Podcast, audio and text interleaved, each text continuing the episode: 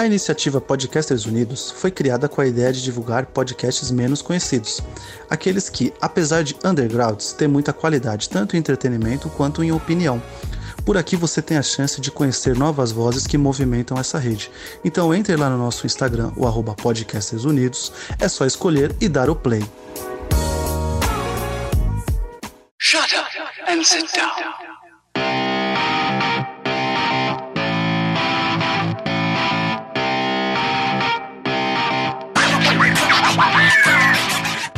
Elementar, meus caros ouvintes, e está começando mais um podcast Elementar. Eu sou o Diego Ferreira e estou aqui com o João Gabriel. Ai, Nola, você quis tanto voltar com os cinemas para isso. Natiel Silveira. Christopher Nolan, ele não é nem metade que, daquilo que ele presume ser dentro da indústria de cinema. Diretamente da Tropa DC e aquela ideia, André Alves. Ah, salve! Que alegria eu vou poder citar Time Cop novamente em outro podcast.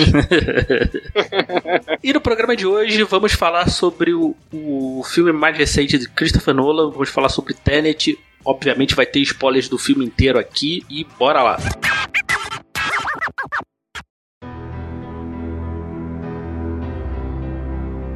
Bom, esse o, foi o filme aí lançado em outubro de 2020, né? Dirigido aí pelo Christopher Nolan. Teve toda uma polêmica aí que ele ficou bolado que o filme saiu junto com, com o streaming, que ele queria que saísse só pro cinema. Acho que a gente pode começar falando disso, né? Uhum. Uh, sei lá, cara. O, o, a obra do Nolan, a, a, obra dele enquanto artista, né? Eu, só, eu, eu, acho uma crítica que não é muito válida. As pessoas sempre dizem que ele é um cara muito pretencioso. Eu não acho nenhum problema nisso. Eu acho até, eu acho até legal quando tá produzindo arte. Mas esse, todo esse lance, essa campanha que ele fez de ficar empurrando, pressionando distribuidores, entrar até com processo na justiça americana, achei que foi demais, assim.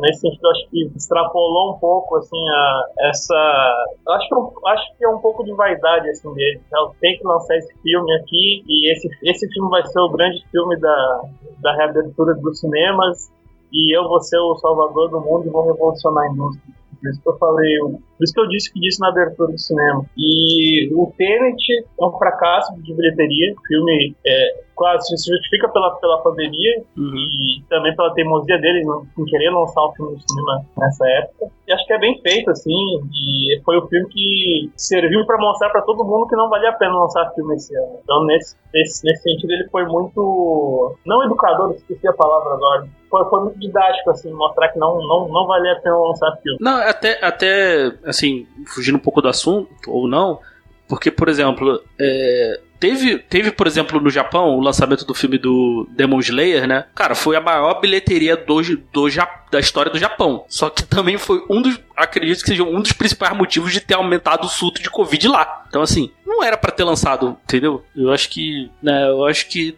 E também é aquilo. Acho que, pô, exagerou, não deveria ter lançado, entendeu? Eu acho que. E eu acho também a, a galera também tá muito precipitada na, nas análises falando que, ah, o cinema acabou. Gente, a gente teve uma pandemia, acho que não dá para relevar nada esse ano também, 2021. A gente só vai ver realmente se as pessoas vão abandonar o cinema, talvez em 2020. Talvez, talvez a gente vai ver esse resultado, essa tendência ou não, em 2023, para mim, assim. É que a tendência ela já, ela já existe há, há, há um bom tempo, assim, né? Tanto que a gente vê que as maiores empresas de mídia investiram muito né, nesse, nesse lance de ter o seu serviço de streaming. Então já era uma tendência antes da pandemia. A pandemia veio meio que para antecipar. É, pois então, é. Eu não acho que o cinema morra enquanto indústria, assim. Acho que só muda o jeito de consumir. Porque eu não, eu não acho que o cinema vai morrer de fato, porque aí tem o caso do Demon Slayer, entendeu? Eu acho que interesse ainda vai ter, entendeu? Então, assim, é, a gente tem que esperar para ver o, como, como a pandemia vai se. Vai se como, como vai estar tá o mundo ainda, né? Então acho que, por exemplo, previsão para 2022, eu acho. Os, os vídeos. Teve muito vídeo da galera falando isso, né? Quando a, principalmente quando a Warner anunciou que ia lançar os filmes né, em streaming junto, né? Então muita gente já para mim, essa galera. Clickbait, né, cara? Já falando que o cinema vai acabar, eu acho muito exagerado. Assim, eu acho muito, muito prematuro fazer essa, essa previsão essa previsão ainda. Quando de cinema acabar, tu tá falando da indústria de forma geral? Eu, eu, eu acho não, que essa... eu acho que. Não, o cinema que eu digo assistir filmes no cinema. Assim. Sim, os exibidores, né? Exibidores. Eu acho, eu acho muito difícil. É muito difícil a gente fazer essa, essa análise em 2021 e também para mim em 2022, assim. Acho Não, que... Esse ano foi um ano morto para os exibidores. Esse ano foi um ano morto. Redes pequenas de cinema, pequenos cinemas de, de bairro, de rua, assim, que existem pelo mundo inteiro, esses cinemas não conseguiram se manter. Só grandes, grandes redes, assim, tá ligado? Tipo, um cinemático aqui no Brasil, Uhum, coisas assim, mas aqui nos exibidores não tem como. É, claro. Porque a- até quando teve agora, voltou o cinema em, algum- em alguns locais, os caras não podiam. Tinha que ser máscara e não podia tirar pra comer. E aí o cinema não fatura, não fatura praticamente nada. É, porque o cinema fatura de fato com, com, os- com as coisas que, que ele vende lá, né? Com comida, Sim, bebida, sim, essas coisas. sim. Mas eu acho que é uma tendência, cara. Eu acho que a sala de exibição perder cada vez mais público é uma tendência e a pandemia ela acentua isso, assim. E, é um, e, e o efeito da pandemia ele é, ele é a longo prazo. Dizer que o cinema morreu enquanto indústria certamente é Não, equívoco. se- não isso sim, isso sim. de exibição, eu não, não, não, não acho que seja tão errado assim. Talvez seja um pouco exagerado, mas eu, eu consigo perceber essa tendência, assim. Que é algo que já vinha diante mesmo do cinema. Até porque aqui- acho, acho que a gente fala que todo mundo mora em grandes cidades, tá? Mas é, eu morei durante grande parte da minha vida. Eu fui ver cinema, foi a primeira vez no cinema em 2012, quando eu tinha 18 anos. Porque na minha cidade não tinha cinema. Nem na cidade a 200 km de distância, só na capital, que eu de Porto Alegre que tinha, tá ligado? Então já é uma tendência. Mas o Nolan não é o cara que pode salvar o cinema que nem ele quis ser e botar o pé na porta e dizer que o filme dele ia, ia trazer tudo de volta. Tipo, Foi muito. Foi uma pilha errada demais. Assim. É, eu também, também achei assim. A gente vai ver, a gente vai ver isso, por exemplo, quando tiver os filmes grandes aí de, de, de Disney, da, da Warner, de volta, assim, a gente tiver uma situação mais controlada, vamos ver se, se a bilheteria vai ser, como vai se comportar. Eu acho que a galera ainda tá ainda de ir ao cinema, assim, que eu acho que ir ao cinema é uma experiência que, assim, em casa não tem como, cara, não é nem questão de, questão pra mim, é, tecnológica, assim, cara. Só se eu tivesse, de fato, uma réplica de cinema, de tela, de som, assim, não, tem. Hoje não tem pra você comprar, assim. Não tem. Você pode ter a maior tela possível na sua casa, não é a mesma, se, obviamente, você indo num bom cinema, né, de, de tela, de som, assim. Então, Olha acho que só. não se compara. Sim, sim. O Tenet ele tinha data de estreia prevista para 17 de julho, Uhum. depois foi adiado para 31 de julho, 12 de agosto, e aí ele estreou nos Estados Unidos em 28 de agosto. Sei lá, eu acho, achei, achei bizarro, assim. Achei bizarro. O, o diretor, o Nolan, tem um cara que tem tanto poder dentro da, da Warner para conseguir botar esse filme ficar com a barriga goela abaixo, que ninguém queria lançar. Porque todo mundo sabia que não ia render, que não ia dar certo. Acho que ele tinha que, que se provar e tal. Acho que ele foi, acreditou muito nele, sendo que ele não é um cara popular, ele é um cara que faz filmes legais, muita gente gosta dele, mas ele ainda não chega a ser um cara do mainstream, assim. Então, se fosse, sei lá, eu acho que teria que ser um filme muito mais com apelo popular para trazer, levar pessoas ao cinema dentro desse risco da pandemia. Então, pra mim foi um baita de um vacilo. O que vocês acham disso daí? Desse lance dele pressionar tanto assim pra lançar o filme no cinema. Esse lance dele pressionar pra sair no cinema é tudo por causa do daquela cruzada que ele faz do IMAX, né? Ah, e de quanto para justificar, tem muito do ego. Isso nós temos que, né, temos que concordar. O ego do, do, do Nolan ele é gigante, assim como, como a pretensão de suas obras. Mas, por exemplo, Tenant, é, eu não sei aqui se a galera, se todos buscaram os extras do, do filme. É muito mais. Puta, a galera vai, vai, vai atacar ferro em mim agora, né? É muito mais bacana os extras do que o, o filme no geral, tá ligado? O, o quanto eles investiram, quanto de tempo foi para fazer uma cena ou outra e tal. Então talvez é, o próprio Nolan fala que esse foi o filme mais complexo, complexo que ele já filmou e toda a equipe dele, entendeu? Então por isso que ele empurrou. É, eu acho que assim, ele é o filme que veio na hora errada. Não sei se vocês vão concordar comigo, mas ele veio numa hora errada. É, talvez a experiência no cinema pelo, pela parte técnica do filme, tá? Ela, ela tenha, te, teria sido muito mais grandiosa. É, também. Eu também acho. Eu, eu acho que, assim, esse filme, assim, tá na. Pra mim, tá na mesma categoria do. do Avatar e do Gravidade. São filmes que eu acho que você não, não ter assistido no cinema, você perde.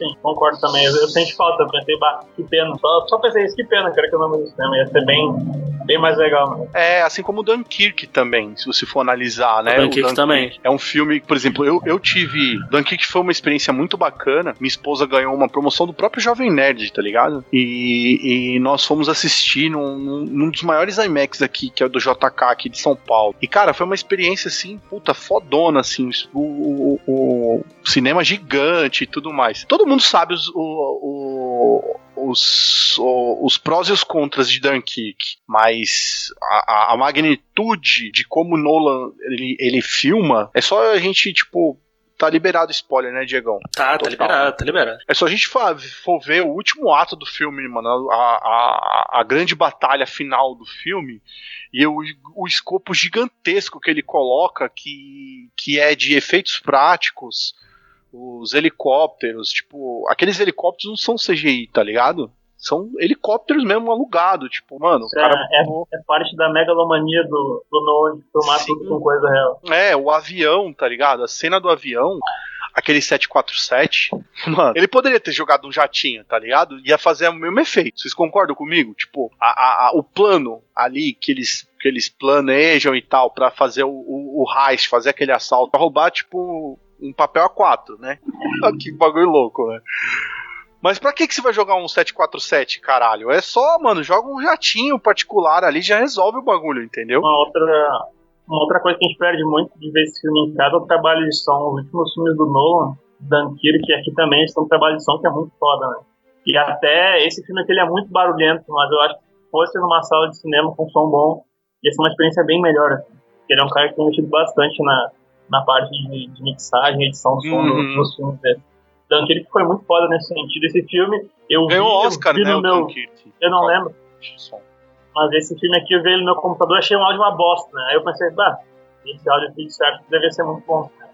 É, é inclu, inclusive isso, assim, que teve, nessa parte da, da guerra aí, aí eu não sei se é do, do, do serviço de streaming que eu peguei aí, entenda como quiser, uhum. ou, ou se é assim mesmo, porque parece uma cacofonia, cara. Eu achei esquisito. Mas é uma cacofonia. É assim mesmo, né? É ah, tá. O, o, Ludwig eh, Gorison, que é o cara responsável pela trilha, excelente, um cara que tá estourando agora, né, meu? É, em Hollywood, em, em uma porrada de produções. Um cara que fez, fez Game of Thrones, fez o, fez o Pantera Negra, fez o Mandalori, Mandaloriano e agora tá pegando, fez esse filme. Cara, é, a ideia complexa da trilha, a trilha em si, ela vira personagem, tá ligado? Isso eu acho muito, muito foda, assim. E, e, e os bastidores. Isso é uma característica do Nolan, né? Exato, boa, boa, exatamente. É uma característica nele que ela já vem muito gritante desde é, Batman e na origem ela, ela veio pra, tipo, pra ficar, assim, entendeu? Na origem, no Interestelar. Apesar desse filme não ter um tema tão marcante como foi em Origem Interestelar,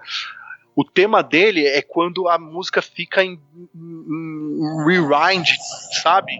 Puxando assim, uhum. é muito, muito marcante isso e, e, e, dá um peso. Porque, cara, eu, eu vou falar uma parada aqui, principalmente para quem tá escutando. Esse filme, ele tem uma ideia muito foda, que é o lance da entropia, muito complexa. Essa ideia, ela é muito bem executada. O casting do filme, ele é fantástico. É assim, eu acho impecável todos os atores que estão neles. É tudo no filme, ele é muito elegante, ele, ele é muito bem filmado. Mas o roteiro, cara, ele é medíocre, mano. É um, é um dos piores roteiros, assim, eu sou um mega fã do Nolan. É um dos piores roteiros. Ele consegue perder pra Batman o, o, o, a trilogia final do Batman, o terceiro filme. Assim, de roteiro, assim, eu acho um roteiro horroroso, horroroso. Muito, muito ruim, assim. E uma outra coisa, assim, que eu, que eu tenho que botar para fora, é quase um, um desafio desabafo é que, porra, mano, o cara que faz a fotografia, me fugiu o nome dele. Ele é um cara que sempre trabalha com o Nolan. Dessa vez ele deu uma cagada, mano. Porque nós, acredito que todos nós que estamos aqui falando, nós gostamos bastante de Christopher Nolan, tá ligado? Eu gosto só um pouco. Só um pouco, né?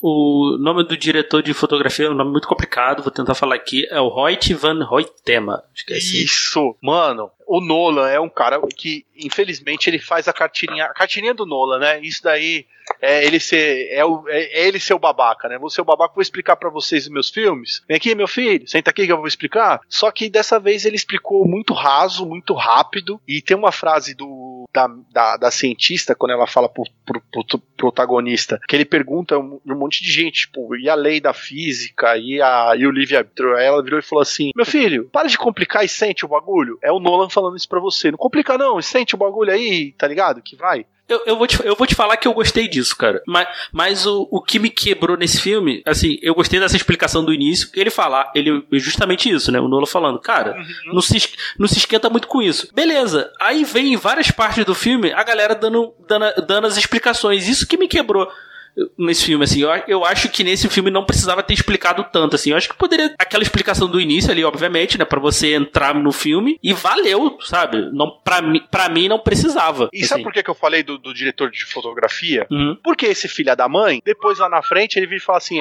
Ô Nolan, eu acho que eles não entenderam, não, tá ligado? Então vamos fazer o seguinte: vamos botar uma fitinha vermelha em quem tá, em quem tá voltando, uma fita azul em quem tá indo. Ou vamos, vamos fazer um filtro azul e um filtro vermelho para mostrar que quem tá no vermelho tá voltando e quem tá no azul tá indo, tá bom? Porra, meu irmão, você tá vendo um filme de. Tem a, tem a fonte disso aí, cara, porque isso aí tem tanta cara de ser coisa do Nolan. É, pra mim isso é coisa do Nolan, cara. Mas não foi, porque o, o, eu, senhores, eu falei, eu vi o, todo, toda a parte ah, tá. do, do, do making off, mano.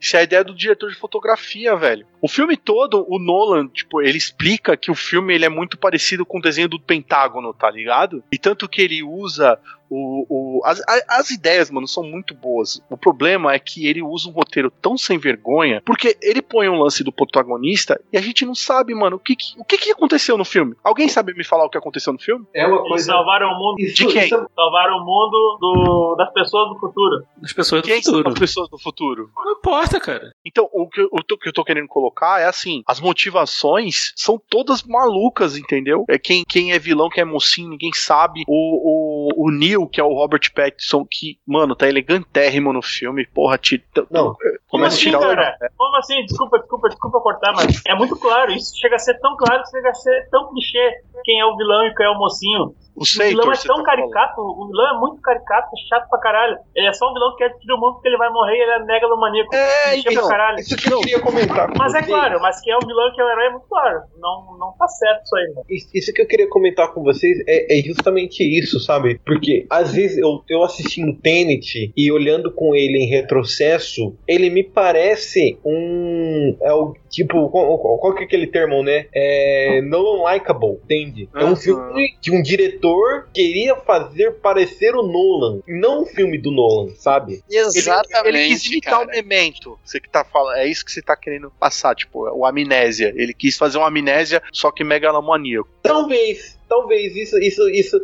isso que você falou agora me, me, me, fez sentido. Mas assim, é isso que me passa, esse filme me passa essa sensação de é um filme do, é um filme de um cara que gostava muito de Nolan, queria, sei lá, é, é, queria fazer um filme do Nolan. Não é um filme do Nolan, é um filme para mim de um diretor que quer ser o Nolan, sabe? Caraca, é quase um Inception isso que você falou. Parabéns, velho.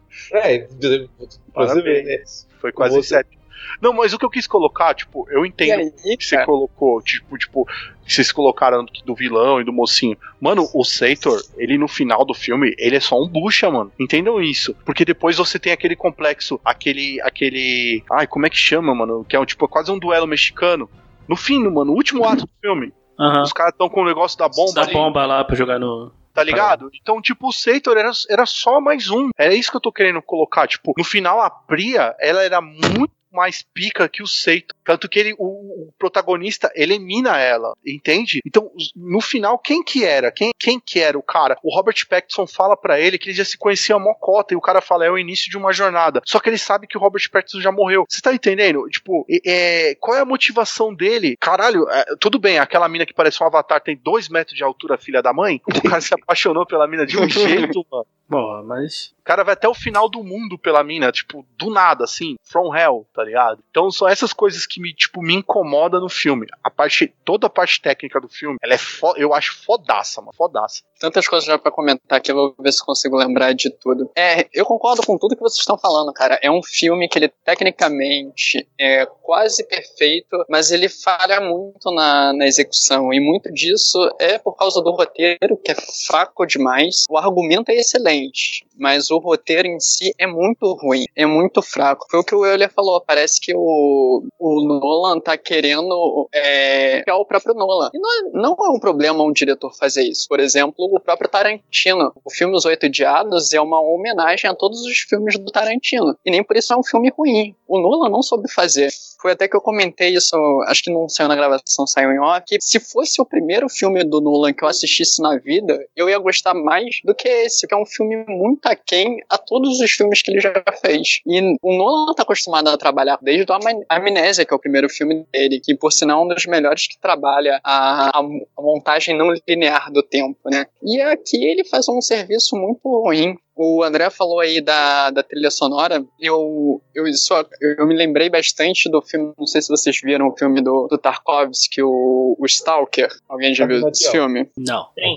sim já vi, já vi Stalker, sim. então, lembra muito da a própria trilha sonora ser. Ela tá imersiva no, no ambiente, como se ela a trilha sonora fosse parte do, do próprio uhum. ambiente, não só como personagem, mas como permeando fisicamente aquele ambiente ali. Ele está avançando no tempo de forma linear quanto ele está retrocedendo. O Ludwig mandou muito bem nessa. E outra coisa, também falando do, do, do filme do Stalker, no Stalker você não vê um vilão, você não vê um, um mal ali, não tem nada personificado. Mas ele sabe construir uma tensão em torno disso de uma forma primorosa. E aqui, essa tensão não é construída em momento nenhum. Você só sabe, ah, tem uma guerra temporal, é o pessoal do futuro que tá mandando essa bomba pra cá e, tipo, aí, você não, não tem peso pra gente. A gente não consegue se importar com nada, a gente não consegue se importar com a guerra, a gente não consegue se importar com os personagens. Eu tava até vendo o, o protagonista, o personagem do, do John Washington, ele não tem nem nome, cara. Cara, e, é. e, isso, isso, isso me irrita muito, assim, em histórias assim, cara. Que não, não, não, colocar, não colocar nome no personagem, cara. Você,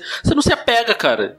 Assim. E como eu tava falando aí, que ele. ele hum. O Nolan sempre gosta de ser didático no início dos filmes. Mas esse filme ele passou exatamente cinco minutos para explicar tudo e, e falou: te vira, você assiste. E aí de repente ele pensa assim: pô, será que o pessoal não tá entendendo? É, aí eu jogo uma explicaçãozinha assim. E ficou tipo, muito, Ficou muito, muito ruim. ruim. sabe? Muito forçado. É, e no terceiro ato ele fode a gente, né, mano? Ela é o que você consegue entender. Eu acho que o problema não é nem você entender como é que funciona a mecânica do que ele tá apresentando ali no filme, mas não tem peso até pro próprio personagem. Você não, não tem sentido de passagem de tempo. As únicas formas que você sente que o tempo passou é quando o personagem do John Washington tá fazendo barra. Você sabe que Pô, passou um tempo. Pode crer, ali, ali você sabe é, que ele tá uma isso. cota parado, né? É, e não, quando ele... é um filme que trabalha com tempo, né? Não te incomodou quando ele. Quando, quando chega lá, a, a, o, Kick-Ass chega na parada? Denzel Washington Jr. lá tá, tá xarope, mano. O cara tá com a cabeça desgraçada ali. A mina tinha acabado de tomar um tiro e ele, porra, e, e alguém falou, né? Porque ele tem algumas frases, né? Ele, é, ele, ele, ele é tipo é, o Tyrese é. Gibson, né? Ele tá sempre com fome, não sei se vocês perceberam, mas nunca consegue comer.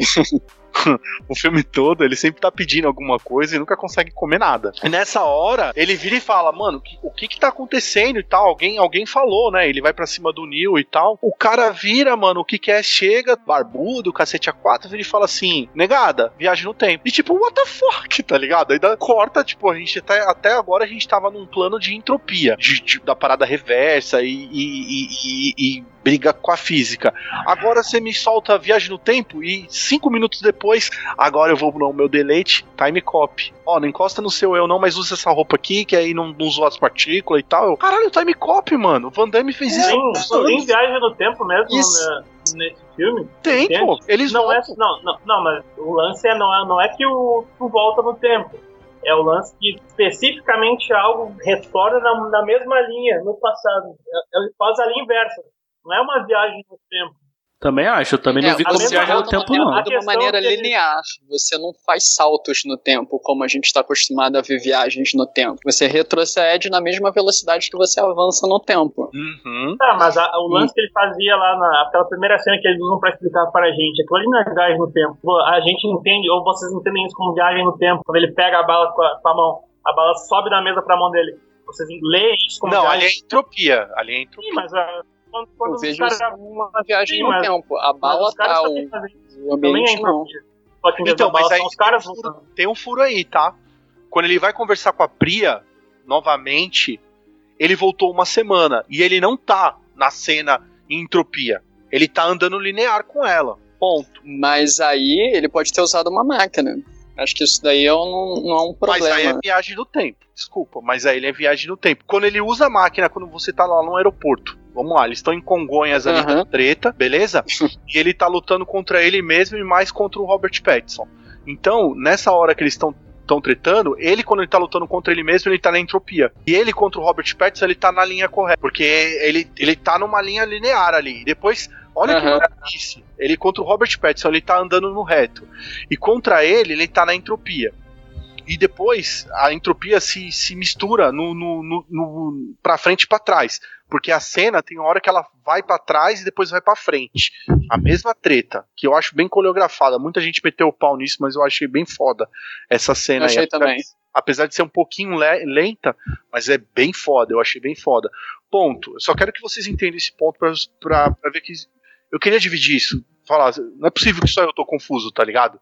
Então vamos lá, tem essa treta aí. Então ele tá voltando e a outra ele tá linear. Aí quando junta os dois, que o Neil vira pro, pro, pro protagonista e fala: não atira, pra gente saber se a gente tá, tá sendo se a gente foi entregue ou não, ele volta na entropia. Olha que maluco. Você entende o que eu tô falando? Não, eu entendi o teu ele ponto Ele estabelece agora. regras e depois ele quebra regras depois ele fala que se pode voltar no tempo. Tanto que existe uma discussão entre o Neil, o Kick-Ass e o, e o, o, Denzel, o Denzel Jr que ele vira e fala assim: Meu filho, vamos voltar no tempo, porque ele já ameaçou ela agora no presente, matou ela no futuro, ele vai matar ela de novo. Falando do Zeitor, que ele falou que ia voltar e ia salvar a mina. Isso tá bem explícito no filme. E aí ele volta e fala com a com a com a Priya uma semana antes dos acontecimentos, tipo, dela vender a, a munição lá pro, pro, pro Zeitor. Ou seja, porra, Nola, não me fode, tá ligado? É, é isso que eu tô querendo falar. Não, eu entendi o teu ponto, cara. E eu, agora, quando tô explicando, eu consegui entender melhor o, o que você quis dizer. Mas para mim, conceitualmente, a viagem no tempo e a entropia é basicamente a mesma coisa, enquanto que você está trabalhando como conceitos separados. É, é como se uma pessoa estivesse andando em círculos e aí de repente ela para, começa a andar em círculo no sentido contrário. Só que ela pode parar e mudar o sentido do, que ela tá andando quando ela quiser, teoricamente. É o que eles fazem quando eles usam a máquina lá de, de reverter entropia. Ele faz isso mais de uma vez no filme. Então ele conseguiria estar andando linearmente junto à Pri ali, mas antes ele já tinha retrocedido. Foi só uma coisa que não foi mostrada em tela, mas isso não nem me incomoda não. A questão aí do da volta no tempo e tal, eu tenho eu tenho uns problemas acho que com coisas mais visuais do que a ideia da física da volta no tempo. Por exemplo, no início do filme tem todo um caô, não pode encostar na bala, tem que usar uma luva especial, você não pode tocar em nada, mas na primeira porrada que ele tem contra ele mesmo, ele tá tá se tocando ali, tipo, nada acontece. Isso é uma coisa ali. Tipo, é, e, tipo, ou seja, então não tem problema de você encostar, né, na parada. Eu acho que você não pode deixar uma bala em alta velocidade te atravessar. Isso é, não, mas depois a mina explica que ele tava usando uma roupa lá que, sei lá, bem benzida pelo. É que tá, né, cara? Que assim, uma coisa que a gente tem que. É, a gente tem que falar de viagem do tempo, é assim, não existe. Não é uma. Não é uma lei da física, assim, viagem do tempo, essas paradas. Cara, é o que. É o. Ele tem que. É a regra que ele determina e se ele é coerente com o que ele determina. Eu, eu, acho que, assim, nesse, nesse, nesse caso, assim, ele tá coerente com o que ele determinou ali. É, pelo que ele explicou, ele foi coerente. O lance é que você avança na mesma velocidade, você avança para frente ou você avança, você avança pra, pra trás, né? Uhum. Você invertendo a, a entropia. E o tanto que o, o que eles fecham, principalmente no, no terceiro ato, é falar sobre o ataque pendular, né? Ação pendular, que eles uma equipe vai num sentido e a outra e a outra equipe vai no outro sentido. Enquanto que olhando macroscopicamente o filme, o protagonista, ele tá fazendo o pêndulo todo da história, né? Que ele é o cara, tipo, o último a ser recrutado, entre aspas, mas ele é o cara que cria a parada toda. Então é ele que depois recruta o Neil, ele que ele monta toda a operação, ele que fala com a Priya. o lance é esse do protagonista dele fazer esse pêndulo pela história inteira. Ele é o último cara entrar na história e, teoricamente, ele é o primeiro dentro do arco narrativo. E acho que dentro disso, o Nolan consegue fazer, não, dentro da, das explicações dele, das regras da física que ele estabelece pro filme, tá certinho, ele consegue fazer isso. O problema mesmo é a gente não se importar com o protagonista em momento nenhum, sendo que ele é o mais importante da história inteira. Não só por ser o protagonista, mas por ele mover a história desde o início, né? Cara, eu, eu uma, um, um dos pontos que eu quero colocar é, tipo, a gente não se importa, mas o menino faz um bom trabalho. É, se esforçou Sim. demais, cara. Bom pontuado, eu acho que ele é. Fica, tem um que tem um quê de James Bond, né? Total, ele é um, ele é um filme de agente. É, é, o próprio Nolan assume isso, né? Ele, quando na, em algumas entrevistas ele fala que ele queria fazer, ele cresceu com, to, com tudo. O, o, a origem, ele, ele fala que ele já tem isso e ele, e ele foi para outro caminho. E no Tenet ele quis colocar isso. Bom, Nolan, vamos fazer Sim. mais um filme aí pra frente, né? porque isso aqui você não acertou, não, mano. Isso que eu queria perguntar, porque você vai ver, por mais que o personagem. Eu, eu, eu, digo isso, eu não sei se é o personagem ou se é a própria atuação, mas uma coisa é certa: John David Washington tem presença de cena. Você consegue perceber que ele tá ali, sabe? Porém, é, é, é, falta alguma coisa para você realmente criar uma empatia por ele, que é uma que é, eu me sinto eu me sinto vendo uma história no qual assim funciona assim. Tem gente que consegue fazer uma história ser boa o suficiente para você não se importar com os personagens. Ou você fazer personagens bons o suficiente para você não se importar com a história. Aqui cara aconteceu o seguinte entende? É, um personagem que eu sinto que deveria ser o fio condutor tipo é, o fio condutor dessa história e a história deveria também puxar ele, no final das contas, eu percebo que acaba virando um cabo de guerra, entende? Uhum. Tipo, o John, o, o personagem do, do, do, Washington tenta fazer, tenta dar aquela presença, entender a coisa, e a história tenta encaminhar ele, mas ambos se perdem, fica aquele cabo de guerra no qual as forças se anulam e ninguém vai a lugar nenhum, entende? Talvez seja a intenção do próprio Nolan, falar, falar assim que a, a, a, a ideia dele é que a gente ficasse preso. Eu lá no comecinho tentei, comecei a explicar, mas depois me perdi nos meus pensamentos, que o Nolan fez o, uma, a planta do filme é baseada no, no, no, no desenho do Pentágono. Mesmo o, o vocês estão familiarizados, né? O próprio Pentágono, o prédio mesmo da, da CIA. Uhum. Que ele é um labirinto, tá ligado? Ele é um, uma camada de um labirinto gigante. E o Nolan pensou nisso. Tanto que esse desenho ali aparece, tá? Cofre lá do aeroporto, ele é nesse, nesse mesmo desenho. É, o cara, o cara fala, inclusive, né? O guia lá deles lá, né? E, e, e, o barato, cara, o barato é que no, no pré-produção, o filme realmente é baseado nessa parada. Quando eles estão gravando uma cena, é, é, é, a outra cena tá sendo passada ali. Toda, toda a movimentação, eles gravaram praticamente o filme inteirinho com dublês para depois ir para uma pré-produção, para depois entrar os atores. É muito louco, mano. Os caras gravam num, num galpão lá, mete, mete os dublês fazendo toda, toda a parada, depois, ah, deu certo, então vamos lá. Então, é, é, é o que eu volto a falar, mano, é, é de encher o olho algumas cenas e a gente olha e fala assim: caralho, os caras usaram o computador pra merda ali, pra fazer nego voltar no Moonwalk e o outro indo pra frente, tá ligado? Na banda Eva. meu irmão. meu irmão, deve ser foda e no, no, quando você vê como os caras fizeram, é muito foda. Sabe a cena do barco que tem aquela galera do exército do Time Call, tão ligado? E tem uma galera que tá indo e outra galera que tá voltando? Aquele, aquilo lá é feito prático. A galera tá fazendo o passinho para trás e a outra tá fazendo o passinho para frente. Foi filmado daquele jeito. Não tem espelho, não é cortado ali, tipo, eles filmaram e juntaram as duas telas. Tem a galera fazendo a coreografia, voltando para trás e, os atores estão fazendo isso, tipo, é muito doido, mano. O, o, o, é, foi muito complexo toda a execução. O que me deixa revoltado é, é, é, é, ver esse roteiro sem vergonha. Que, mano, se você colocasse qualquer tipo de roteiro aí, sei lá, o roteiro do Quantum of Solace nesse filme já tinha resolvido já.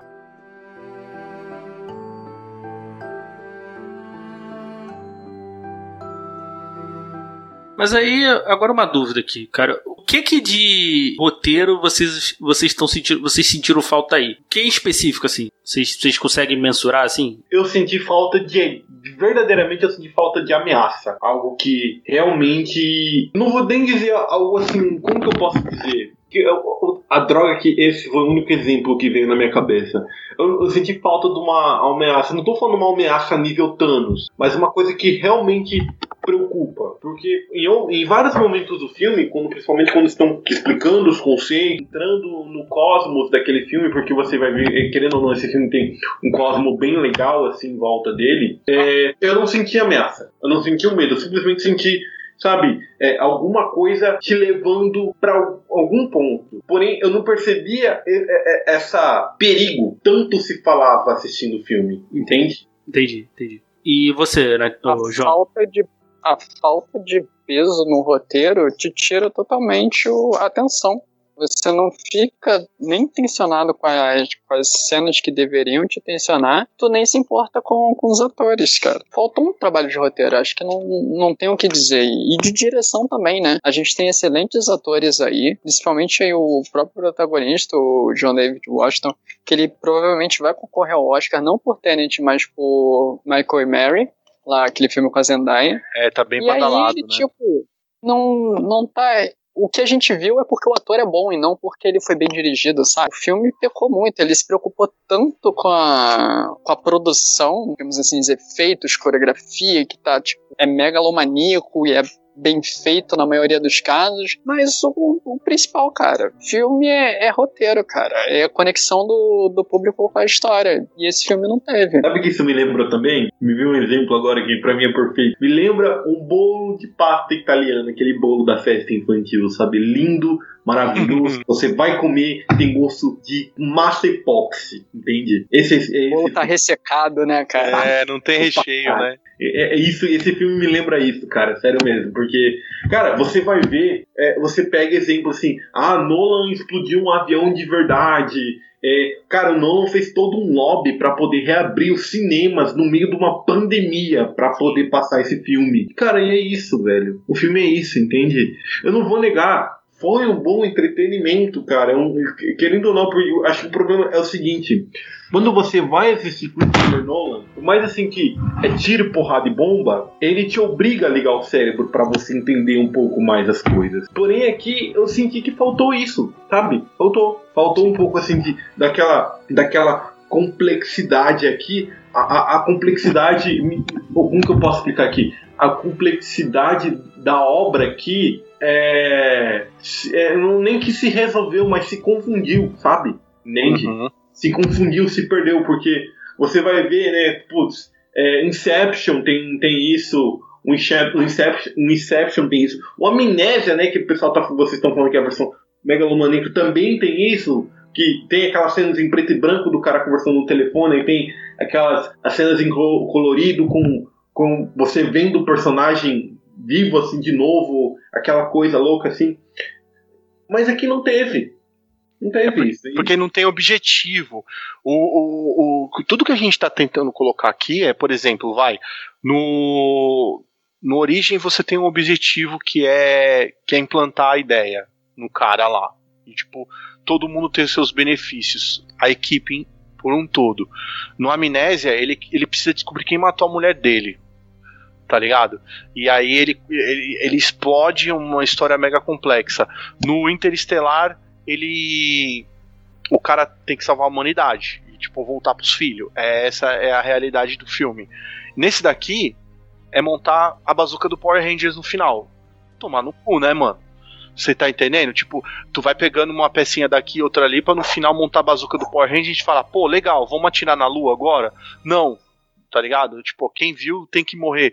Tipo, você tá, tá de sacanagem. Aí depois ele vai matar uma pessoa que, que, Mano, no final era. Tudo bem, então vamos falar o seguinte, ó. O protagonista gostou da mina, o bagulho era, era a mina, é, é, era o amor. Como o Nolan gosta de botar sempre o amor, né? Então era o amor, tá ligado? E ele se apaixonou pela mulher e o objetivo dele era salvar a mulher. Mas nem, não era, tá ligado? Então a gente fica meio assim. Quando eu, eu, eu insisto muito que tem muito furo de roteiro, e tem o personagem do, do, do Clint Braham, que é um excelente ator, que também tá no Dunkirk e agora tá nesse filme do, no, no Tenant, no meio do filme ele fala a frase que o que o, o, o, o Denzel Jr. aí fala para todo mundo, tá ligado? Ele fala a mesma frase para ele. Vocês pegaram isso que eu tô falando? Então, tipo, mano, tá todo mundo no meu barco ali entendeu? Isso deixa a gente meio assim, pera peraí, mano, o que que tá acontecendo aqui? O que que tá deixando de acontecer? Para onde tá indo isso? Então, falta assim um senso de urgência. Para mim, o roteiro é exatamente esse. Senso de urgência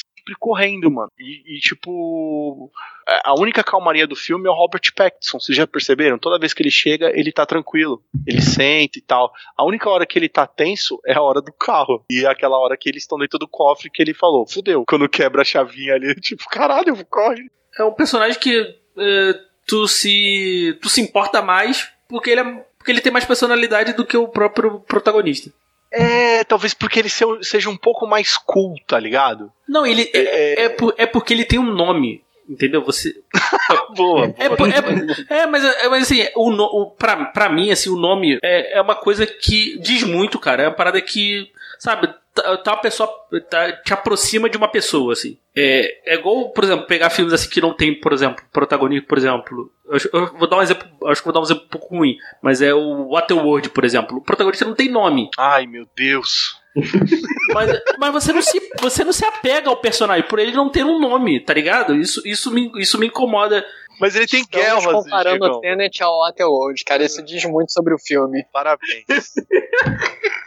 por exemplo, por, por exemplo uma, uma, parada que eu gostei do. Eu, foi até o livro do, do Fábio Barreto. Do, do fim do mundo, acho Filhos, que é isso. Filhos do fim do mundo. Cara, me incomodou muito. Eu entendi porquê, mas incomod, me incomodou muito o, o nome do personagem ser o jornalista. Hum, entendi. Então, entendi. É.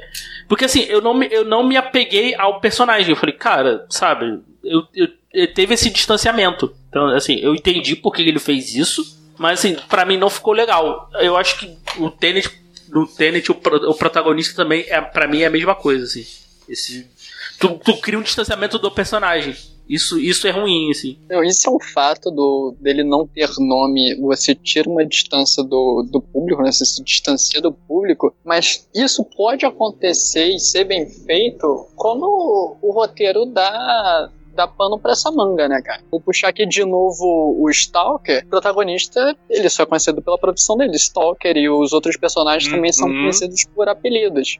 Concordo. E você se importa o tempo inteiro porque o roteiro tá te tensionando a você ficar angustiado por aqueles personagens.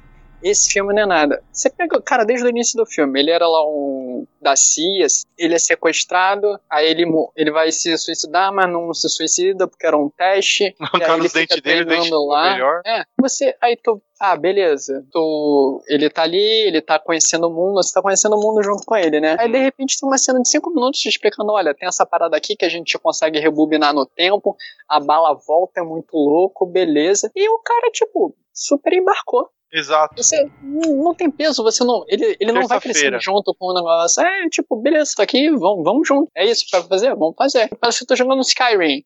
É missão nova, vamos lá. Bom ponto. Sabe o que faltou aí? Eu vou, eu vou, eu vou, eu vou puxar, vou fazer mais uma referência de filme ruim. Ah, no, no, no Independence Day, quando o personagem do. Não, olha só, vai fazer sentido.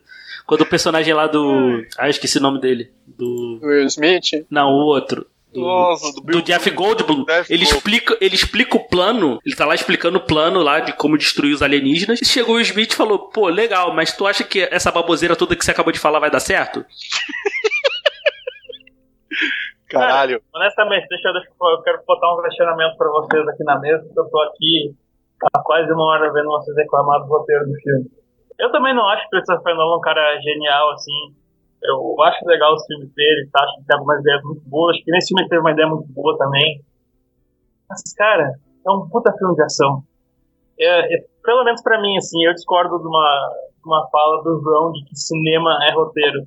Na minha percepção, roteiro é um dos muitos elementos que compõem um filme, sabe? Um filme pode ser muito bom, mesmo sem ter um roteiro que seja, seja bom, sabe? Porque tem vários outros aspectos que constituem um filme. E, tipo, eu gosto de Tenet, e eu não, eu não tô dando bola pra essas coisas de roteiro. Eu acho, eu, eu sim, eu concordo com você. Tem muita coisa que é um, um buracão assim, que fica pensando, caralho, isso não faz sentido. Só que eu não tô pensando se o filme faz sentido ou não, sabe? Eu quero ver os caras voltando no tempo e atirando e lutando reverso, os carros virando e o cara pulando, sabe? É isso que eu tô afim de ver. Legal. E nesse sentido o filme é muito competente, sabe? Pra mim é um puta de um filme de ação e eu não tô muito interessado na história e no carisma do cara. Eu só tô. Eu, eu, pra mim, eu, eu curto ele como um puta filme de ação, assim. Eu acho que ele é intelectualmente inferior aos outros filmes do Nolan. Tem algum, alguma complexidade emocional a mais nos personagens, sabe? Mas eu, eu gosto de ter por causa disso, assim. Ele é um puta filme de ação. Eu tenho esses problemas, mas eu gostei do filme, cara. Eu concordo com, completamente com você, cara. Eu vi como um filme de ação, eu tava vendo, falei, cara, tá, tem esses problemas aqui, mas, pô, mas como um filme de ação, assim, cara, me divertiu, assim. E, e aquilo, para mim, assim, é, não ver o filme no cinema tem um peso um pouco menor, assim. É, porque, pô. Por isso que eu abri assim, né? Porque é, é aquilo, acho que se eu tivesse gasto uma grana para ver esse filme, por exemplo, no IMAX, talvez assim. Eu, eu, eu peso muito quando eu vejo o filme no cinema ou não, assim, na, uhum. na minha avaliação. Então, assim, eu não sei. Eu, então, ter visto em casa aqui de boa tal. Falei, pô, beleza. Mas eu, como um filme de ação, eu, eu gostei muito, assim. Eu, tanto que eu acho que ele explicou até demais. Eu, pra mim, aquela explicação do início tava, tava ok e vambora, meu irmão. Me dá a porra tudo e volta tudo, né? E volta tudo, meu irmão. E, e assim, é, a gente vai chegar lá, mas eu, pô, aquela cena do final, né, naquela Cara, faltou só um The Bomber Has Been Planted, faltou uns sons de CS. Eu espero que alguém faça essa cena com sons de CS. Isso que eu tava falando de apreciar o filme pela, pela, pela beleza da ação, sabe? E pelo entretenimento de ver os caras lutando reverso e tal. Acho que vai muito de encontro ao que o, ao que o nosso estimado convidado falou no começo do filme. Que ele gostou muito mais de ver o making off e é interessante pensar como que eles estão filmando aquilo ali, né? Como é que aquela cena está sendo feita. Acho que vai de encontro a isso que eu falei assim também, de a tua, uhum. a tua experiência com o filme tá mais na prática dele, na fisicalidade dele, do que na história em si que está sendo contada. Total, total. É, a única coisa que eu, que eu, tô, que eu, que eu vou colocar um ponto assim, meu, eu super concordo no que tu falou. Ele é um mega filme de, de porra, tem várias cenas foda. Esse lance de voltar aí, voltar. Meu, me deleitei nesse lance do de ver o making off. A, a minha única crítica é aquele negócio que, tipo, mano, o Nolan entregou pra gente a origem, tá ligado? Ele fez o que ele tá fazendo, que ele ele fez em Tenet, ainda meteu um roteiro fodão no bagulho. Aí um pouquinho, sei lá, sabe, quando alguém te entrega uma, uma coisa fodona, e aí depois ele ganha carta branca para fazer o que quer, é, ele, mano, eles alugaram um mega iate de luxo, um mega iate de luxo. Tipo, eles passaram do patamar de quem eles tem uma galera que tem dinheiro. Esse bagulho desse iate, ele é tão foda que eles tiveram que colocar é, proteção dentro do iate para você passar dentro, para não zoar o revestimento, tipo o acabamento do iate. Tão foda que o bagulho é. E o Nolan pediu para alugar esse iate para pousar a porra de um helicóptero militar no iate. o heliporto do iate, tipo, ele abre e sai um, um helicóptero de dentro do, do heliporto. E ele Mano. fez, fez tudo isso só para pousar um, uma semana de filmagem para ter um, uma cena de um minuto, tá ligado? Esse é o Nolan. Quanto de dinheiro foi ali? O André falou aí sobre essa cena do Yak. Eu queria comentar justamente isso, cara. É, eu não sei vocês, mas quem se sentiu extremamente pobre assistindo Tenet, cara? se sentiu muito pobre assistindo Tenet, cara. Simplesmente isso, cara. Eu não queria, queria entender por quê. É Engraçado porque você vai ver. É, o, o, o, é, ao, o, o Inception também tem essa coisa assim de, de briga de megacorporações e riquezas. O cara comprou na, na cena, pro plano lá, o cara simplesmente comprou a porra da companhia aérea que eles iam voar pra poder fazer o plano. Mas, cara, aqui no Tente, mano, sério, eu me senti muito pobre assistindo esse filme, cara. Eu não sei explicar porquê. Acho que todo mundo é muito rico ali, sabe? Ah, mano, esse lance de, de, de espião, de espionagem, tem um certo luxo, tá ligado? Todos esses filmes têm um, têm um certo luxo. É, até os mais simples, até aquele filme do do Brad Pitt com o Robert Redford, que é o jogo de espião, que já é uma parada que até não é na, na, na época atual, mas tem um certo luxo ali, tem um certo requinte, tá ligado? Eu um acho. Glamour, né? É, um glamour que esse. Eu, eu sou um cara que eu sou muito fã. Tanto que eu citei esse filme que é mega obscuro, né? Esses jogos de espião. É um filme que caiu muito na graça. Mas todo esse filme ele tem um, um, um, glamour maior, assim. Isso não me incomoda tanto, tá ligado? O que me. E, eu acho que Tenet, a única coisa que me incomodou mesmo foi foi mesmo a, a, a preguiça mesmo do roteiro, por favor. Não, na realidade, na realidade não me incomodou, só simplesmente foi uma computação, cara, eu sou muito pobre, sabe? Tipo, eu achei só engraçado isso. Fui assistir, tava assistindo esse filme com um colega, cara, eu olhei pra ele assim, mano, eu tô me sentindo muito pobre assistindo esse filme. Aí do nada ele cascou o bico e falou, eu também. E é isso, cara. Eu queria comentar isso. Que você falou, a cena do iate, principalmente a cena da a cena, aquelas sequências dentro do, do iate ali. Eu falei, cara, eu comentei justamente isso. Estou me sentindo muito pobre, porque é iate. Os caras praticam raft, é rafting o nome daquele, daquele barco com veleiro, né? Praticam. Acho Ai, que sim. caraca, esqueci o nome desse. Nossa, tá, lembrava o nome do esporte. É que rafting, não é? Oi? É rafting, não é? Acho que é rafting. Se não né? for, passa a ser. É Aquele, aquele esporte de veleiro, eu falei, cara, isso é Não, rafting, rafting é de descer cachoeira. Isso. Não é rafting. Não, Não, isso não é rapel. não rapé é você descer com corda, pô. Rafting é você descer com bote na, em cachoeira e tal. Ah, Ilhatismo, isso, lembrei. É ilhatismo o nome daquele desse esporte.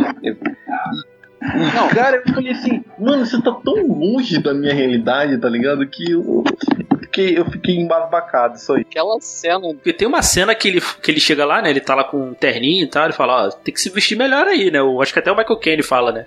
Isso, o Michael Caine falou, tipo, Esse é o Michael Caine. E o Michael Caine fazendo o papel de Michael Caine, né? E o personagem se chama Michael. isso, o Michael Caine sempre vai ser o Michael Caine, cara. Principalmente nos filmes do Nolan, cara. Principalmente nos filmes do Nolan. Aquela cena de. A cena do. Quando ele vai roubar lá o. Sei lá, o plutônio lá. Que, que eu- achei que ele ia roubar pra entregar pro Dr. Brown, né? Também poderia ser. Mas, mas a- essa, essa cena toda é muito maneira, cara. Eu achei muito bem feita, assim. Pra, exatamente pra isso que ela serve, pra tu achar muito maneiro pros caras se divertir gravando a cena. Sim, sim, sim. É bem, é bem legal, cara. Ela vo- e ele vendo depois ela em, em Rewind lá também, eu, eu gostei, cara. Isso, isso a gente não dá pra tirar do filme, não, cara. Isso é muito bom. Vocês viram, vocês viram na, na primeira vista do filme que era ele voltando no, no outro carro? E é, essa- essas conexões eu achei bem legal, assim. Ah, você tá vendo se vocês perceberam que era ele. Ah, No- só, de- na só hora que o depois. carro capota, Só depois.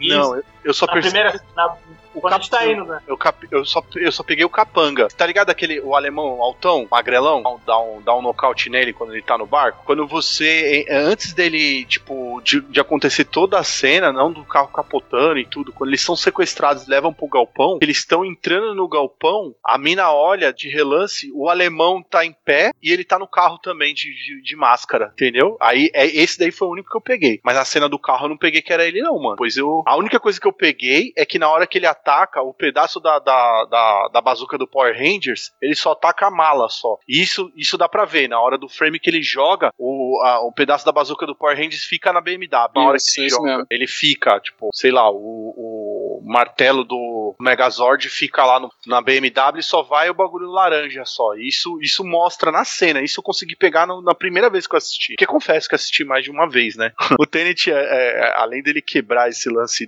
dele ter saído simultâneo no, no- no streaming, ele quebrou, que foi o primeiro filme assim que tipo, pré-cinema que eu, que eu aluguei num, nesses sistemas de on demand, tá ligado? E, e você sabe como é que é, né? A gente aluga a parada e fala, já que eu paguei, eu vou assistir umas 500 vezes essa porra, até, até ele sair da, da, da parada. Então eu e minha esposa a gente assistiu, eu tava de folga aí.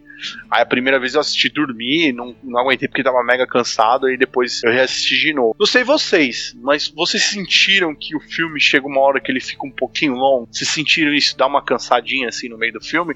Ou todo mundo foi assim, caralho, mega, mega de boa, assim, foi até o final? Cara, eu fui de boaça, assim. Eu não. Eu. Assim, duas, horas, duas horas e meia, assim, passou tranquilo, assim. Eu não achei que. Eu, eu pelo menos, não achei que o filme tinha barriga, teve barriga, não, assim.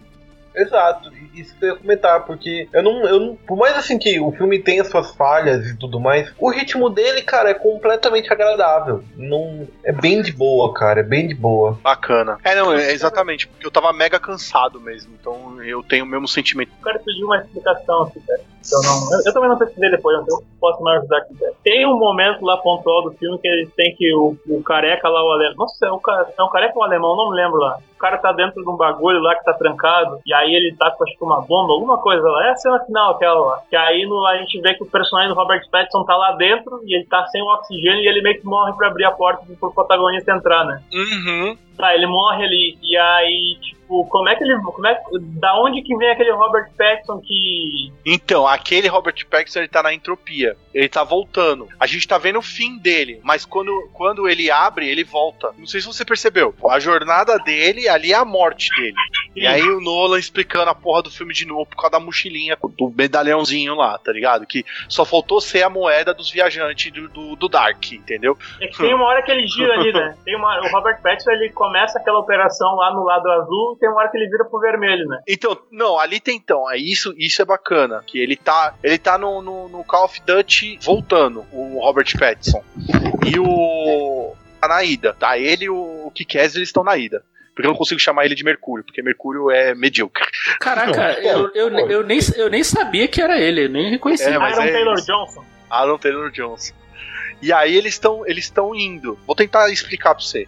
Eles estão indo ali e, os, e, o, e o outro time tá voltando do Robert Pattinson. Só que, como eles. é, eles não, não tá tão simultâneo assim, porque o time do Robert Pattinson, ele, eu, eu acho que ele tá mais atrasado.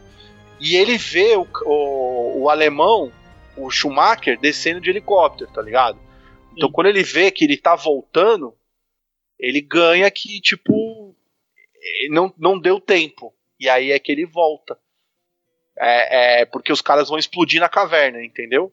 A, a- o Robert Pattinson ele sente que os caras não vão dar tempo de pegar o alemão porque ele vê o alemão saindo fora. Então a missão dele muda pra ele falar: esse o Schumacher tem que ficar na porra da caverna, porque se o cara saiu fora é porque ele implantou a bomba. A bomba tava com ele. Foi por isso que ele volta. Só que quando ele chega lá, ele vê o protagonista na, no portão. E aí é que, que ele volta pra fazer ele chegar antes do protagonista e antes do alemão lá, e sei lá como é que isso acontece, porque isso não é explicado pra gente. A gente só vê a entropia do, do, do Robert Pattinson. Parece que tem três caras, três Robert Pattinson nessa cena. Vocês sentiram isso ou só foi eu? Não, não, eu tive essa, eu Depois tive essa confusão também, porque tem tantos, caras. Eu, eu fiquei confuso, por isso que eu perguntei. Eu queria saber qual era o Ali- Robert Pattinson, aquele que aparece no final, que tá, tá, tá com a mochilinha, que dá tchau pra ele, que vê que ele vai lá fazer aquilo que ele fez. Então, aí eu vou, eu vou, eu vou com vocês. E toda vez que, depois que eu assisti Tenant, quando eu olho, olho para minha cachorra correndo atrás do rabo dela, eu falo Tenant. É, é mais ou menos esse é o sentimento.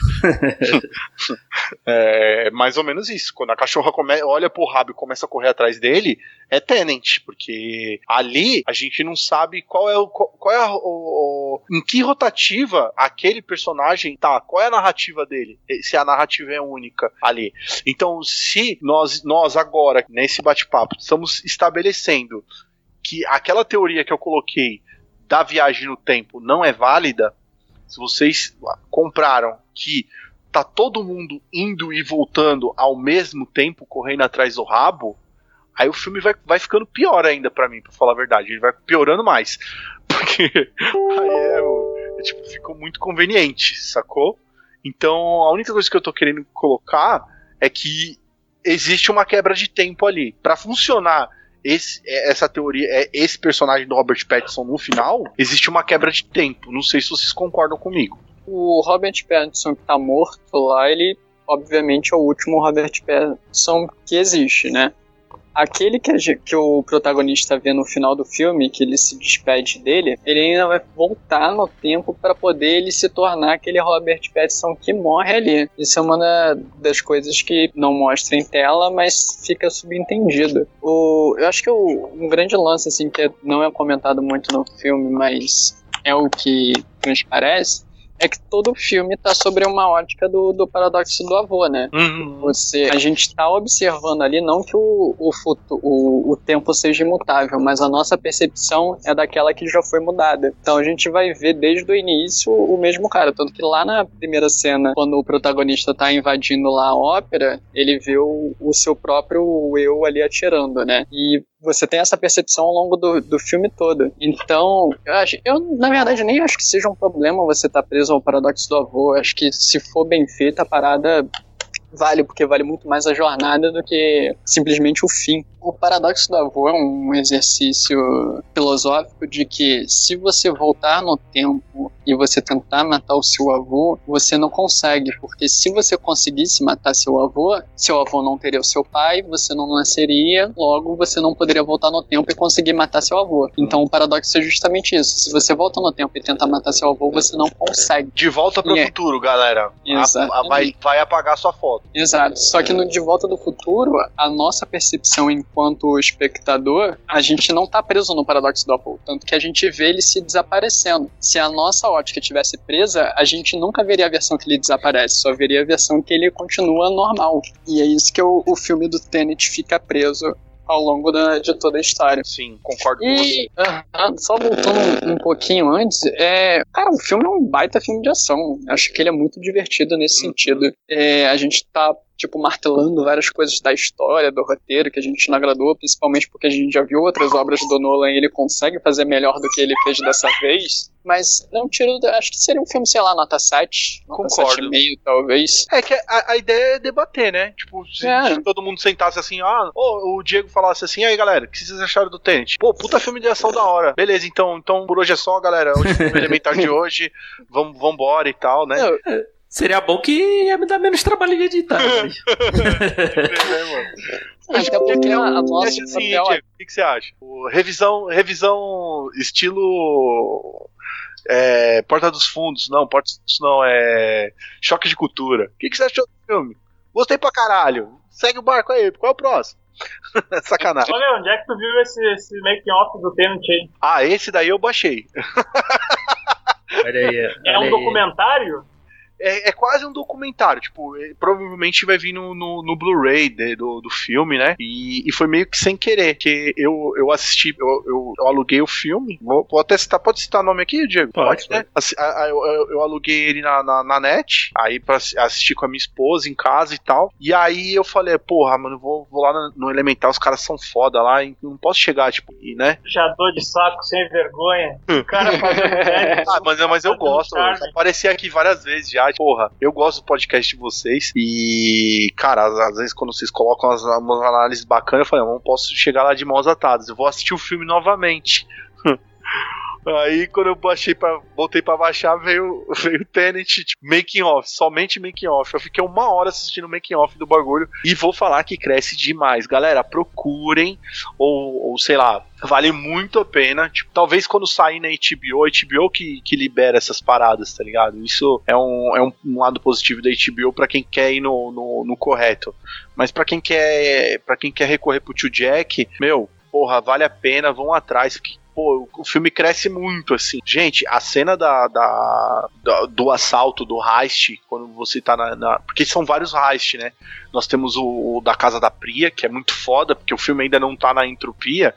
E, e tem a cena que eles estão vão fazer um bump jump invertido, né? E ele ainda até fala que o termo bug, bang jump não existe, tá ligado? É muito doido isso daí. Falei, porra, explica aí, mas eles não explicam, só faz aquela parada invertida que eu achei foda pra caralho, que eu jamais ia fazer aquela merda. Porque aquilo não é um bug jump, né? É um estilingue, né, cara? É um estilingue. Eu, gordo pra caralho, já nem ia sair do tá ligado?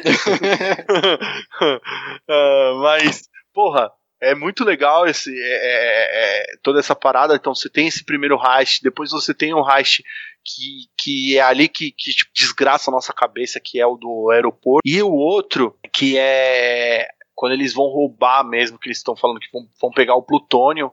E eles estão no meio da autoestrada, cara, e junto os caminhões, eles fazem tudo cronometrado e eles estão numa linha. É muito foda que a câmera tá indo numa linha, tipo, de um assalto numa autoestrada mesmo, e a, e a, e a trilha sonora ela tá vindo. É, é, voltando, rebobinando, tá ligado? E dando aquela tensão pra. Chapum, e a gente, caralho, que, que, que foda. E, e, tipo, aquela autoestrada, ela foi alugada por uma fucking semana na porra de uma cidade lá no, no interior do. no meio da Europa lá, tá ligado? Eles alugaram uma autoestrada, eles pararam uma cidade pra fazer esse filme. Então você fala, puta que foda, né, meu? E eles cronometraram e tudo mais. E a maior parte desses takes fodão esses dos caminhões engavetado é um take só, gente. É igual a do avião. É um take só. A cena do 747 é um único take. O Nolan tá, faz isso desde o do Cavaleiro das Trevas. É, quando ele explodiu o, o, o faz a cena do. Uh, perdão, do, do, hospital. É um take só, entendeu? Não tem esse lance de. Tipo, é um take que o cara faz. A gente, a gente só tem esse take aqui para fazer. E, tipo, porra, é muito, é muito bacana isso, porque ele abusa muito do, dos efeitos práticos. É claro que, pô, a cena, a, a última cena lá, é aqueles cenários do Call of Duty que a gente, né, tanto tá todo mundo querendo jogar esse jogo aí, né? Quem, quem sabe um dia sai Tenet aí, uma batalhazinha assim. Mas ali tem CGI, porque tá voltando o prédio explodindo e tal, e não é um prédio real e tal. É uma maquete um pouco menor e tal. Então tem certas coisas que não tem o que fazer algumas cenas, né? É, mas outras é bem foda. E a montagem, é, eu, eu, reclamei, eu reclamei muito da fotografia por causa do, do, do você tá me tirando, né, parceirinho? Porra, é, é, é isso mesmo? Você, tá, você vai botar etiqueta mesmo? Aí você tá você tá de sacanagem. Depois você fala para mim, se vira aí, vamos, sente o filme. Aí você vem, vem etiquetar a galera no, no parquinho. Não, né, mano? Porra. Aí me deixou um pouco chateado. Mas, por exemplo, a coreografia que. Ó, galera, procurem aí, aí se vocês forem ver algumas críticas. Todo mundo mete o pau nas coreografia desse filme. Eu acho muito foda e a montagem do filme nos making offs dá pra gente que tipo eles fizeram as, as coreografias indo pra frente e depois lutando voltando e aí quando eles fazem um corte para colocar entregar pra gente eles cortam a cena da coreografia em vez de rebobinarem a coreografia, não. Eles cortam as duas coreografias se chocando uma indo e voltando e faz meio que uma mixagem, como se fosse um scratch, tá ligado? De um DJ no meio tem uma cena que, que ele tá lutando contra ele mesmo e sabe que, que ele dá uma corridinha no chão, assim, até a arma, vocês não sei se vocês pegaram essa cena aí de cabeça, e dá uma corridinha até ali, ela é, é como se fosse um scratch, mas aquilo é um efeito, é um efeito prático e não um efeito computadorizado ou simplesmente rebobinando a parada. Isso é de encher os olhos, mas a gente só vai saber que isso foi feito no making off, tá ligado? Aí no é, é, é que mostra onde foi feita a magia. Então, por exemplo, um filme que para mim cresceu demais e ele depois de assistir o making off eu reassisti o filme e aí ele cresce muito mais. E sim, se você vai vai pela ótica de tipo foda-se o roteiro, e aí vamos pela, pela aquele lance que o brother falou, de que, tipo, o cinema não é só roteiro, eu concordo, gênero número grau, mano. Cinema é diversão, é entretenimento, tá ligado? Aqui o que a gente tá fazendo também não deixa de ser entretenimento, mas também a gente tem que se aprofundar um pouco mais. Oi, parabéns por ter citado o lance da teoria do avô. É, eu não, não teria essa inteligência, eu teria citado Time Cop. Não, só um adendo aí sobre a, a parada do, do, ser roteiro. Eu acho que ser roteiro e ser entretenimento são coisas indissociáveis. Então, um exemplo aqui bem tosco. O filme lá do, dos robôs gigantes que batem cajus. Esqueci uhum. o nome agora. Excelente filme. Eu adoro aquele filme. Ele entrega o que ele promete. E a trilha sonora é do, é, é do, do menino também aí, olha aí. Mas é, ah, é dele também? É. Aí, que, aí que tá o, Será que a gente também não tá com, por exemplo, ah, o filme novo do Christopher Nolan, a gente já espera certas coisas? Não, porque Dunkirk ele, ele, já, ele, já, ele já diminuiu bastante o, o, o Diegão. Ele já cai bastante no do Dunkirk, se você for analisar. Pô, ele só brinca com o tempo com a gente, porque no Dunkirk ele, ele, ele muda só o jogo de tempo só. Mas a história é linear. A narrativa visual ali é, que ele faz, né? Só isso. Não, porque é, é, porque é aquilo, né? Já todo mundo já espera uma, uma, obra, uma obra-prima, que não sei o quê. Que acho, acho que isso, isso também é um, tá um problema. Vou fugir um pouco da pauta, acho que isso também tá um problema em geral, assim, né, cara? O problema da internet, né, cara? Não, não tem mais aquele filme nota, nota 6, nota 7, né, cara? Ou é nota 10 ou é nota 0. Ô, Diegão, todo mundo espera que o Messi vai jogar sempre foda. O Cristiano Ronaldo vai jogar sempre foda. Você concorda é, mas, com o que eu tô falando? Mas, é, mas tem, mas, mas tem jogos que ele não faz nada. Exato. É isso, o, o, o Dunkirk é um filme X, o, esse, esse filme é um, é um filme Y, mas tem muita coisa do Nolan lá. E aí eu concordo com a Inception que nós fizemos aqui, que é o Nolan tentando copiar ele mesmo. E ou ele é o Nolan tentando fazer um filme de espião, mas ele falhou miseravelmente, mas entregou um filme, porra, divertido, intrigante, interessante. que não te leva a lugar nenhum. Deixa eu te cortar rapidinho, porque o, o Natiel quer falar e ele precisa ir embora. Ah, não, cara, vai lá, mano. Que... desculpa, desculpa. Não, só pra reiterar, a Clara tinha, tinha dito que cinema não era só roteiro, né? E eu nem tava falando em relação às, às, de entretenimento, assim. Eu falo como elementos que compõem o filme mesmo. Além do roteiro, tu vai ter direção de arte, vai ter a fotografia, tu vai ter as interpretações, ah, não, não. Concordo vai ter contigo. direção. Por exemplo, Dentro desse ponto eu concordo contigo. enfim, só pra, só pra, só pra esclarecer. Uhum. E eu queria fazer uma pergunta off, que eu fiquei um tempão tentando perguntar isso e esqueci de perguntar. Uh, é uma pergunta especificamente pro Diego. Eu queria saber se o Diego viu aquele, aquela trilogia de Western do Homem Sem Nome do Sérgio Leone com, com o Clint Eastwood. Nossa, mandou benzaço agora. Cara, tem muito tempo já. Ok, Mas é eu- que insistiu tanto que é um filme que o protagonista não tem nome, não tem como o cara se identificar e gostar Não. daquele protagonista. Não sei o que. É, mas é, vezes. Eu fiquei pensando, cara, não, não tá tudo certo isso aí. É, mas, mas é, é que tá, né, cara? Mas aí ele te entrega outras coisas, né? Não, mas o Talvez o, entrega. talvez o Tenet fale um pouquinho nisso, né? Talvez no carisma do Clint, alguma coisa. Tem outros elementos ali, né? Então, assim, talvez o. Não sei, o contexto é diferente, né? Também, né? Acho que tem um contexto pra ele não ter nome, né? Também tem isso, né?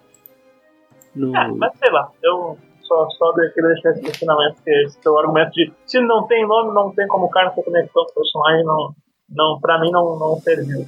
Mas ok, Uhum. ok. ok Não, eu é, é, é válido, é válido. Tem mais, tem mais alguma coisa pra falar aí? A gente Ah, já eu- pode fechar. Eu tenho, eu tenho, eu tenho uma, uma, uma minha culpa aqui pra colocar aqui, mano. Eu falei uma groselha aqui. E pode deixar no ar aí isso daí, viu, viu Diegão? Porque é, eu falei que a trilha sonora do Pacific Rim era do do menino, mas não é, mano. Não é do do é, Remin Djawad. Também é um nome desgraçado também de falar. É o cara do Game of Thrones. É o cara do Game of Thrones. E também eu falei que ele também estava envolvido, também não tá envolvido no Game of Thrones. Mano, é que eu tô gostando tanto da, das trilhas sonoras desse moleque, que eu acho que todas as Tá trilhas fodas bem, tá, tá sendo dele, né? Porra, e, e- mas não, não é. Então, desculpa galera, foi mal, a gente erra também. Mas eu- o meu eu voltou lá com aquela roupinha, e, tipo, de, de, mascarazinha no- e conseguiu ver, e aí eu voltei aqui e consegui falar aqui. consegui acertar, tá ligado? Ah, mano, da hora. Obrigado. O- o- Eu queria muito falar sobre esse filme. é, porque, assim como o Tarantino, eu gosto muito do Nolan. Acho que o trabalho dele é, é excepcional. É um cara cuidadoso nas coisas que ele quer fazer e é um cara desafiador. O Tarantino, ele gosta de fazer releituras colocando umas paradas, umas pitadas dele e, e geralmente acerta em quase tudo que ele tá fazendo, mas é muito mais fácil quando você tá reverenciando uma época, uma situação e ainda ele é um ótimo contador de história. O Nolan, ele eu acho que ele sim umas obras e quando ele acerta, ele acerta, puta, ele acerta muito. Ele acerta ele passa muito a, a- o contexto dele. E é aquele negócio, por exemplo, eu volto a citar ali o, o Dunkirk, que é um filme grandioso, é um filme sobre, sobre guerra mundial, mas se você for ver o, o 1917, mano, ele põe o Dunkirk assim no calcanhar dele, tá ligado? De, de urgência, de narrativa, de história, de storytelling, de jornada. Dunkirk não tem nada disso. Tipo, fica confuso e é um filme que você, por mais que seja um filme de, de guerra mundial, tu não vê urgência nenhuma daquela porra. É tipo, você vê um baralhado de cartas, tá ligado? E, e a técnica de filmagem, cara, no, no 1917 é absurdo aquele plano sequência, Uhum. cara. Exato. É, é é lindo de ver, cara. É, exato. Já o Tenant é a mesma é a minha mesma sensação. Não, não digo que tipo, os dois filmes que eu acabei de falar não sejam grandiosos e, e divertidos pra caralho, muita ação, muita explosão, muito isso, muito aquilo outro. Mas pra mim ainda faltou ainda aquele negócio de tipo, ah, puta que que foda, né? Você quando o, o, o, Dark Knight encerra, quando o, o, o a origem encerra, você tipo, caralho, o que, que eu acabei de assistir? Vamos bora assistir de novo, tá ligado? O Tenente, tipo, ele, ele, ele, é, tem muita coisa foda, e mas ele tem ainda é, todo esse vazio e tal. E desculpa, galera, mas não sei vocês, mas porra, 2020 foi uma leva de filme merda, hein, mano? Puta que pariu, hein? Quantos filmes a gente conta nos dedos aí que foi bom, hein, mano? Eu não sei, eu vi, pouco, eu vi pouca coisa, cara.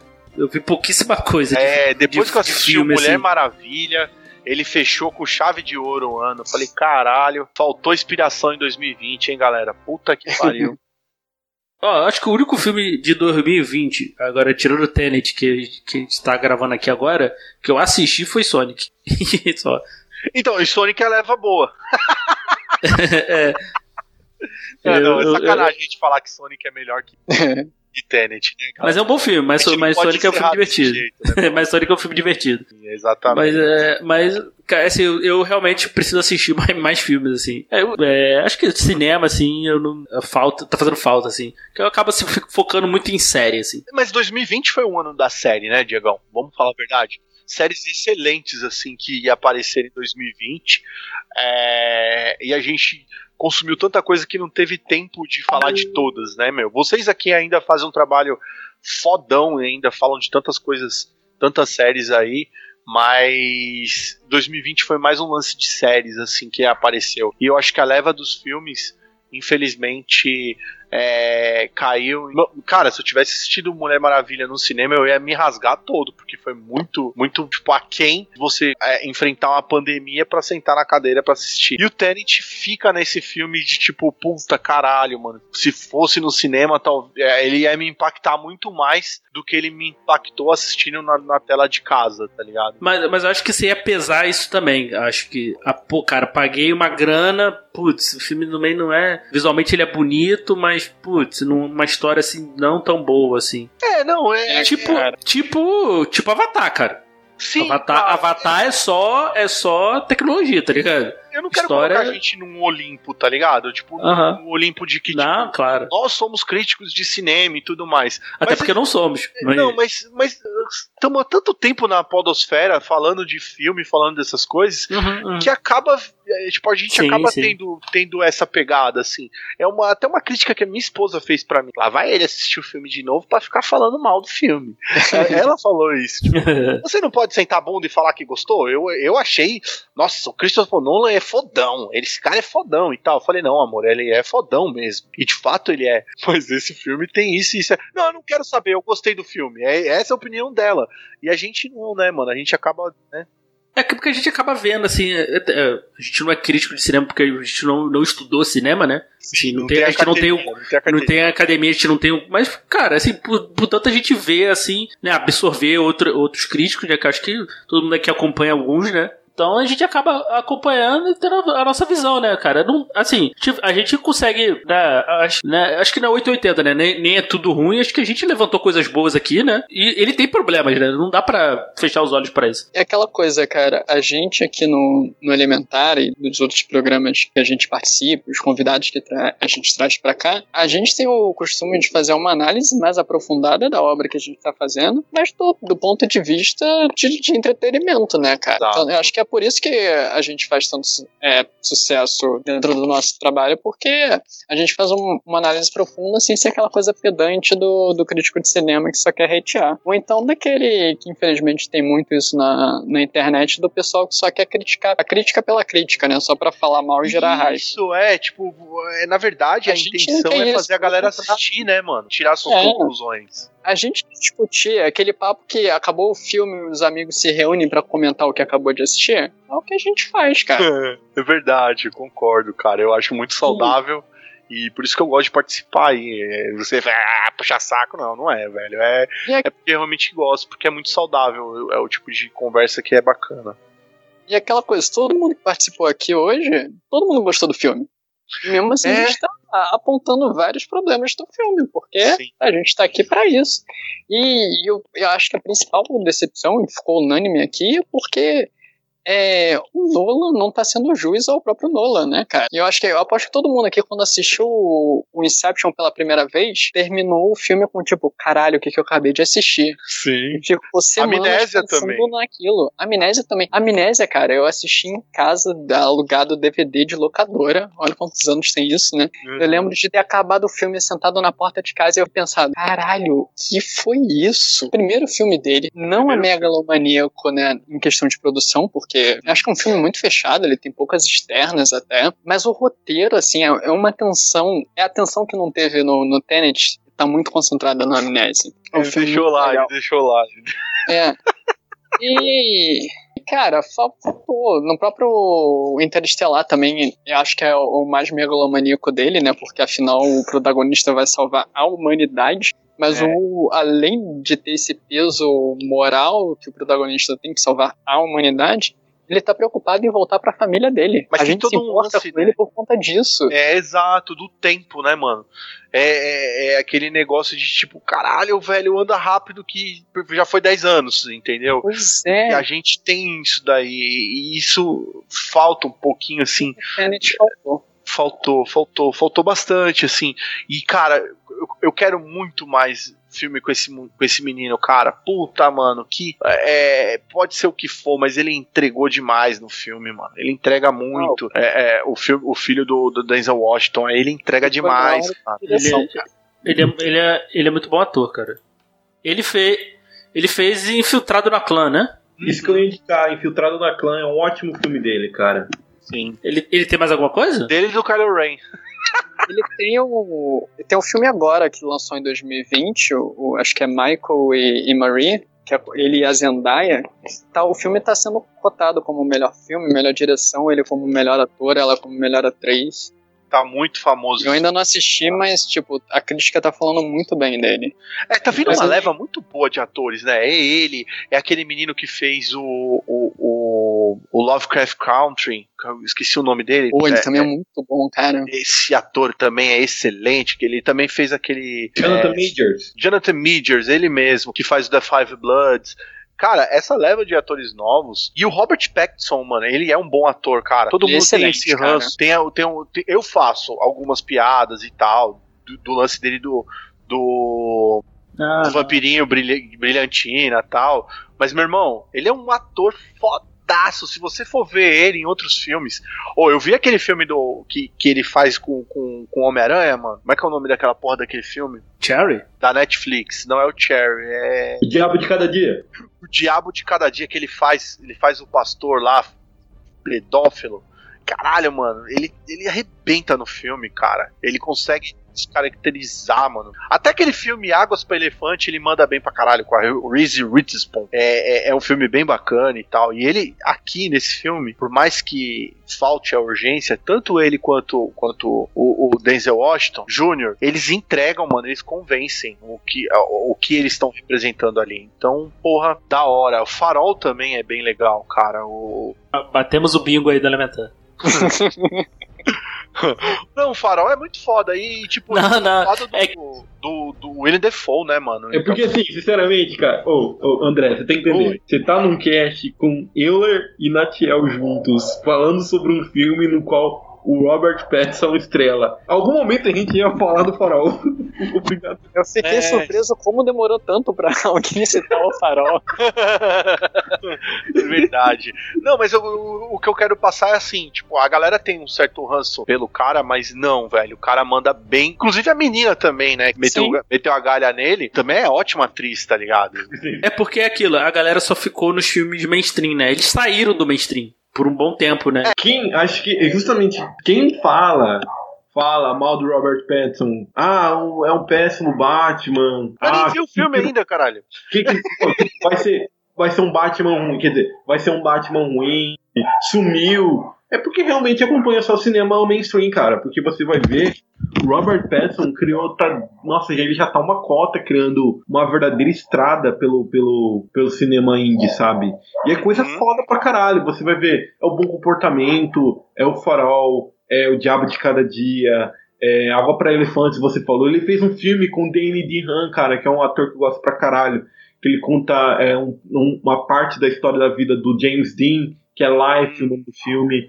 Cara, é, Robert Pattinson, ele, para mim, eu falo tranquilamente, ele já superou o, o ele já superou o Crepúsculo. Assim, ah, faz tempo. Faz tempo. A pessoa que fica pensando em Crepúsculo não é adolescente é, é, é, é, aquela, aquele jovem, aquela mulher jovem adulta emocionada que não superou a adolescência, ou o moleque ranhento, tá ligado? Birrento. É, quando passou Crepúsculo eu já era um velho pai, então foda-se, tá ligado? Tipo, pra mim é. Acho que eu não, eu não lembro agora qual foi o filme. Eu não sei se foi The Runaways ou foi algum outro que a Kristen Stewart falou, fez. Que ela tava sendo cogitada a ganhar o Oscar, a galera tava surpresa. Eu falei, pô, cara, é, que, é aquilo. Vocês, só, vocês ficaram só no Crepúsculo. A galera ficou surpresa, só ficou no Crepúsculo. Então. A galera da tropa é, é, vai, vai meter o pau em mim. Caralho, o Andrezão falando bem do Robert Pattinson, não sei o que, quando anunciaram ele como Batman, ele falou um monte. Meu irmão, a mesma coisa quando anunciaram a Gal Gadot também como a Mulher Maravilha. Eu falei, caralho, a Gal Gadot é dois, é dois gambito, né, mano? Tinha que ser uma mulher mais encorpada e tudo. E, tipo, o Robert Pattinson, ele tem o porte do Robin, mano. Olha aí o Tenant, mano. O cara é, tipo, pra, é. Ser, pra ser um Batman. Mas olha o que a Gal Gadot entregou como Mulher Maravilha, tipo. Então, mano, espera, assim, vamos esperar é. vamos assistir o filme. Tá ligado? E, e, a, e, a, e, a, vantagem, assim, que, que, o Robert Pattinson é um bom ator, assim. A Gal Gadot não tinha feito não nada. É, ela não, era só carisma, né, mano? Ela não, entendeu? Ela se provou ser uma boa atriz. Pelo menos pra esse, pra esse tipo de papel. E, o, e o Robert Pattinson é um bom ator, assim. Uhum. O que, que vai ser entregue, assim? É, é, é o que eu, eu volto a falar, mano. Um bom ator, um mau ator ele, um bom ator bem dirigido, entrega coisas gigantescas. Coringa, do Nolan, o Coringa lá do, do, do, do, do Joaquim Fênix. Eu nem falei do, do, diretor, mas falei do Joaquim Fênix. E o Robert Pattinson. sim, o Robert Pattinson sendo um bom ator, ele pode entregar um Batman foda. Não sei. O, o tempo é o que dirá, tá ligado? Não adianta você ser um bom ator chegar lá e não entregar nada. Tipo, falem mal, falem bem. Ben Affleck é um bom ator, mano. Uhum. Não, Ben, ben Affleck é um ótimo ator, cara. É um ótimo ator. Você vê eu faço, até uma faço até uma defesa, cara. O filme do Batman vs Superman tem um milhão de problemas, mas o Ben Affleck ser o Batman não é um deles. Pelo contrário, não, é um dos altos do filme. É, tanto o Batman quanto o Bruce.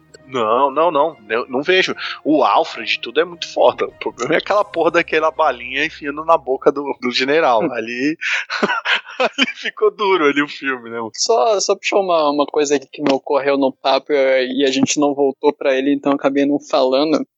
Eu acho legal uma coisa do, do vermelho e azul representando você avançando na entropia ou retrocedendo na entropia, que isso tem a ver com a física, com o efeito Doppler da luz. Quando um objeto tá, o espectro, quando um objeto está se afastando, o espectro da, da luz ele puxa para o vermelho, enquanto que o objeto está se aproximando do observador, o espectro da luz puxa para o azul. E ele brinca disso no filme, né? O time que está vermelho ele tá indo numa direção da entropia, enquanto que o time de azul tá na outra direção, né? Não é, só dos. Caras no time, quanto tem várias referências visuais ao longo do filme sobre isso. É, a única coisa que eu vou colocar é que eu, lá no meio do, do, do cast eu, eu cheguei a criticar isso e falei mais de uma vez, é assim, porra, tu colocou o lance do efeito citar o, o efeito Doppler, é mega, pô, é mega é, é, como é que eu posso falar? Coerente ao que ele tá querendo colocar. Mas depois você colocar etiquetinhas da galera, não, isso eu achei caidaço é, também. Isso eu achei caidaço. Você fazer o efeito Doppler naquela cena do galpão, porra, foda, bacana, uma vez só, para que a gente aqui num podcast, nós, nós, os, nós, os nerds, falamos aí, olha, mano, o cara citou o efeito Doppler. Mas aí depois, você me tirar de otário e meter uma etiquetinha de parquinho, aí não, né, mano? Porra, aí você já tá, já tá aloprando com a minha inteligência. Nós não somos tão burros assim. Isso é uma, é uma crítica que eu tenho ao Nolan gigantesca, que ele começou a fazer essa putaria desde Interestelar e ele não consegue sair disso. Ele todos os filmes dele da, de Interestelar para frente, ele fica nessa punheta tipo falando assim: "Olha como eu sou foda". Mano, meu pai me ensinou o seguinte: "Meu filho, tem sempre alguém mais foda que você no mundo", viu? e outra coisa que eu queria citar também, mas é mais pra, pra zoeira, a cena lá do, do 747 entrando no, na parede do aeroporto me lembrou muito eu e de, Diego jogando GTA quando a gente vai pousar a aeronave. É difícil, difícil pousar helicóptero no Porra. cara. e outra coisa, cara, falando também em aeronave, pô, eu e o Diego aqui jogando no GTA, a gente sabe que aqueles cargo bob aguenta a gente pra caramba, né? Por que que botar todo mundo dentro do container carregado por um cargo bob? Deixa eu cargo bob, cara. É, cara, que esse helicóptero é militar, cabe gente pra caraca, pô. É, eu também não entendi, eu também não entendi isso, não. Não, a parada do, do, do container, ah, É, acho, que, acho, que, era, acho que era pra representar, mais uma vez, assim, pra explicar que era a galera azul, né? Que o container era azul, né? Ah, não sei, mano. Aí eu achei também. Pode crer, eu, eu não me atentei a isso. Parabéns aí por, por ter citado é, isso. É, era só uma megalomania, assim, porque ele tinha milhares de, de helicópteros militares cargo Bob carregando containers com prédios explodindo, só pra dizer: olha, eu fiz isso tudo, não é 3D. Alguém pagou tudo isso daí, né, cara? Ó, ô Diegão, só queria citar uma, uma, parada no final, tipo, eu não posso deixar passar essa piada, porque. Cê, bom, você me conhece, né? Não, não vou deixar a oportunidade, que é o seguinte: o filme todo, ao longo do filme, essa vai ser minha consideração final, tá? É, eles fazem a, eles falam a frase, né? Vivemos em um mundo crepuscular, né? É, e o outro responde, é, o cara que que tá no mesmo esquema aí, não há amigos ao anoitecer, né? o certo é, é, vivemos em um mundo crepuscular e estamos no Brasil.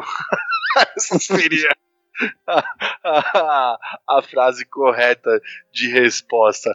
Ai, ai. Bom, gente, chegamos aqui no final de mais um podcast elementar. Espero que vocês tenham curtido. Bom, sobre Tenet aí, assistam aí. Ele tem seus problemas, mas como um filme de ação, como a gente já falou aqui, é muito bom. Dá, dá seus pulos aí para assistir. Tem, tem qual é serviço de streaming, sabe dizer? Alguém sabe? Streaming. Ah, de streaming não, mas é, você pode alugar aí, né? Hoje, eu, de streaming só no, no, no, no HBO Max, lá fora, que não tem aqui.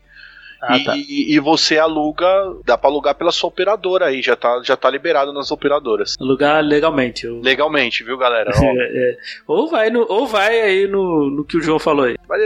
Não, eu tô zoando aqui falando do, do streaming, mas não é muita zoeira não, porque o streaming te manda o, para onde tem legalmente também. Eu acabei de abrir o Tenet aqui no Streaming, ele tá dizendo que tem para você assistir no Now, no, na Apple iTunes, na Microsoft Store, no Look e no Google Play Music. Então, então é isso e aí. o resto é, são os torrents, né? André, manda, manda o jabá aí. Ô, oh, cara, obrigado. Eu pensei que ia fazer o jabá reverso, tá ligado? Ia, ia falar, pra me falar o contrário.